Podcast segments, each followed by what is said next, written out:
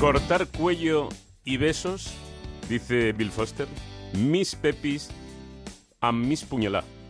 Ojito Paco con la fe fatal, que ya solo falta el látigo. Yo te lo voy a contar, Bill. A ver, el gesto que yo he hecho ha sido adiós, besitos, besitos a Félix. Ah, era feliz. Pero qué, qué decepción. La duda ofende, Paco. Vamos a ver, ¿cómo puedo pasar si no me he dado ningún golpe en la cabeza ni he tenido ningún ictus de ayer a hoy de esa forma? No puede ser. Ah. Por más cari que me llames en los WhatsApps Nada. y a través de Twitter, ¿no? No cuela. Pero insiste, a lo mejor algún día. Vamos, Cari. Dale. Bueno, vamos allá. Hemos vuelto de vacaciones y tras las torrijas vuelve y viene la penitencia. Hay eh, dos circunstancias que hacen que estos días sean especialmente peligrosos. Una que hemos vuelto con la tripa llena de la Semana Santa y dos que en la cabeza ya se ha instalado el buen tiempo. Son días, como te decía, de penitencia por lo ingerido y por la carne que está por enseñar. Días de cuidarse como hacemos aquí en este treinta y tantos, sí, pero con cabeza. Así que volvamos a la senda de una vida saludable y equilibrada. You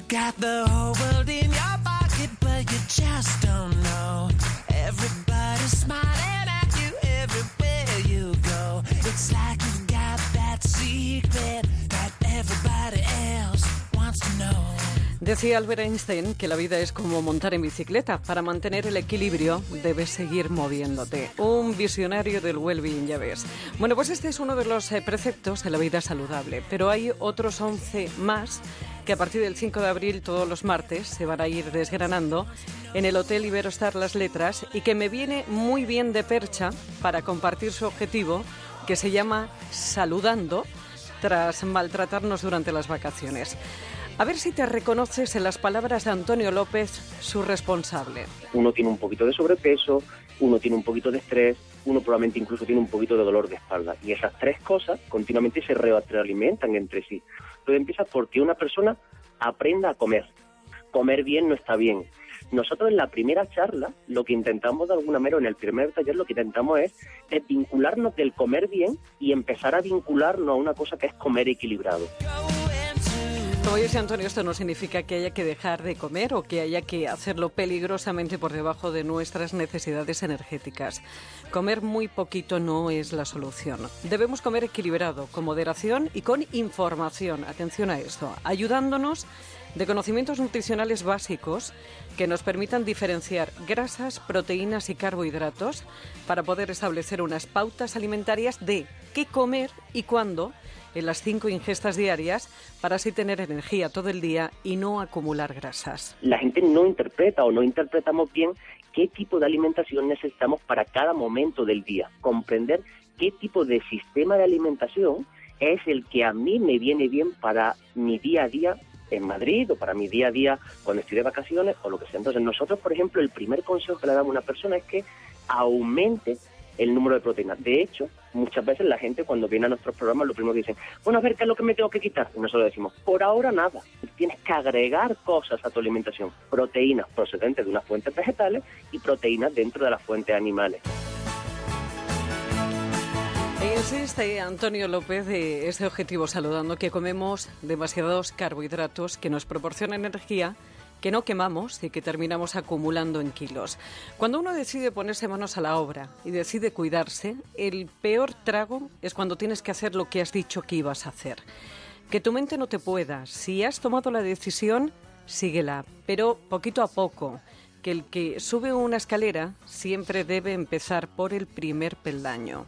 Y uno de los grandes problemas que nos encontramos es que efectivamente el ejercicio ha entrado, las carreras populares han entrado rápidamente en nuestro sistema, pero muchas veces provocan mucho rechazo porque hay gente que evoluciona muy rápido y gente que a lo mejor no puede evolucionar tan rápido se frustra.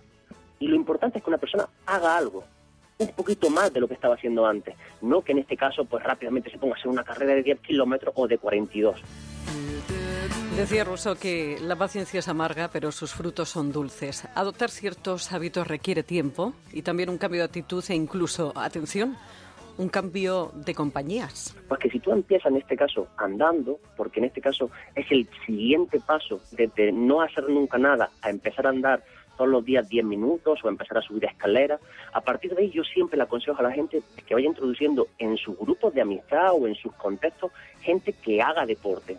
Si alrededor tuyo empieza a haber gente que sale a nadar a la montaña, o gente que a lo mejor le gusta nadar, o gente que le gusta la bicicleta, o gente que simplemente le gusta el senderismo, o gente que le gusta las pesas, tú vas a ir poco a poco probando cada una de las cosas.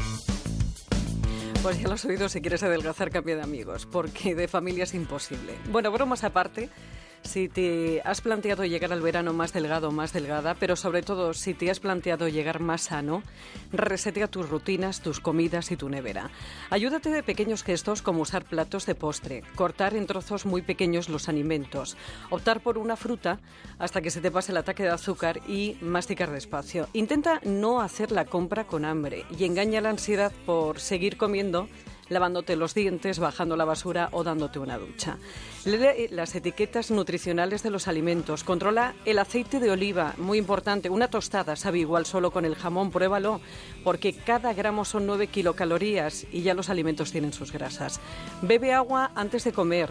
Si te gusta comer viendo la tele, Intenta ponerte películas de terror y ya verás cómo no te entra nada. Cuenta hasta 10 cuando tengas la Nutella, lo que sea que engorde una barbaridad en la mano y, como no, muévete, sube escaleras, anda, corre, baila, cambia tu actitud. Mantente activo porque envejecemos, porque nos paramos y olvida la báscula. Se tarda mucho tiempo en perder un kilo de peso, pero muy poquito en perder volumen. Fíate más de la ropa y de cómo te veas. Y todo esto poquito a poco. Y si necesitas que te expliquen el cómo y por qué, tienes 90 días para alcanzar el objetivo saludando.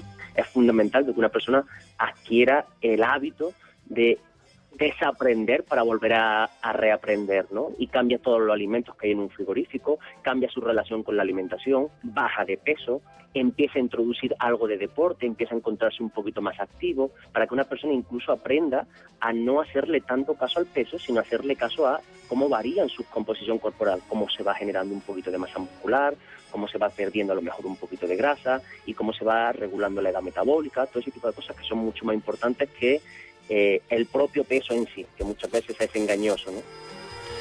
Pues eso, la filosofía de una alimentación equilibrada, la proteína, la regulación energética, desayuno y carbohidratos, diferenciar dieta de un estilo de vida, cenas equilibradas, deporte, 12 sesiones, 12 talleres destinados a alcanzar el bienestar. Una maravillosa y original iniciativa que a partir de la semana que viene tendrá lugar en el Iberostar Las Letras de Madrid que se suma al titánico empeño que tiene una por divulgar la necesidad de que llevemos por fin una vida saludable. Está mejor que nunca. Ya nada le hace Está muy bien. Me, me hacen una recomendación por aquí. Eh, Paco cambia cari por churri. Lo mismo funciona. Va a ser que no. Mm, y Siguiente sugerencia. Miguel dice que el desamor también adelgaza mucho. Eh, Muchísimo. Oye, también es verdad, aparte de las películas de terror, Sí. Te pones una de amor Sí. o de esas de llorar muchísimo, Ghost, entra una congoja Sí, sí. terrible, o de un actor muy estupendo y tal, que dices, ¿tú cómo voy a ponerme yo aquí a comer gocha de todo? Claro. Eh, Eduardo dice, hablando de Félix José Casillas, ¿es mi impresión o se parece a Bill Murray? Así tiene un aire. Tiene, sí, se dan Sí, sí. parecido. Para adelgazar y no tener gusa, buscarte un, una... Déjalo. Pero de todas formas, en esto de parecidos razonables, el que sí que es clavado es David Camps a Malkovich. Ah, sí, sí, sí. Clavado. Exacto, exacto. Sí. ¿Que ¿Quieres leerlo o te da la risa? Eh, No, te da la risa. Bueno, que busques... Bueno, pues entonces yo digo una alternativa. Y estas cosas Sí, que sí, sí, una alternativa, sí. Bueno, sí. Que sube música. Y Por miente Dios. cuando dice Lo dice Vicente, que es muy picante, Eh, Vicente. ¡Ay, Muy picante. Eso Vicente! Vicente. Bueno, que hay un Twitter que es arroba treinta y tantos, treinta siempre con número, onda cero. Treinta y tantos onda cero, ese es el Twitter.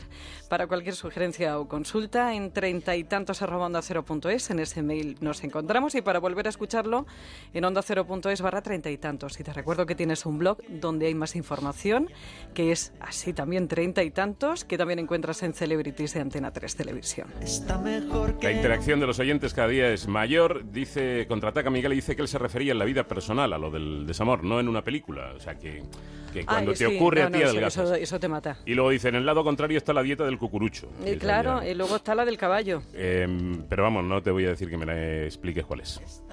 No, no, no, perdona. ¿eh, ¿Qué? ¿Eh? La del caballo. De, ¿Perdón? Que me gusta la dieta del caballo, dicho tú. Ya, pero vamos a cambiar de tema, ¿no? Sí, venga, adiós. Está mejor que nunca y a nada le hace daño. Y miente cuando dice que tiene treinta y tantos. Llevo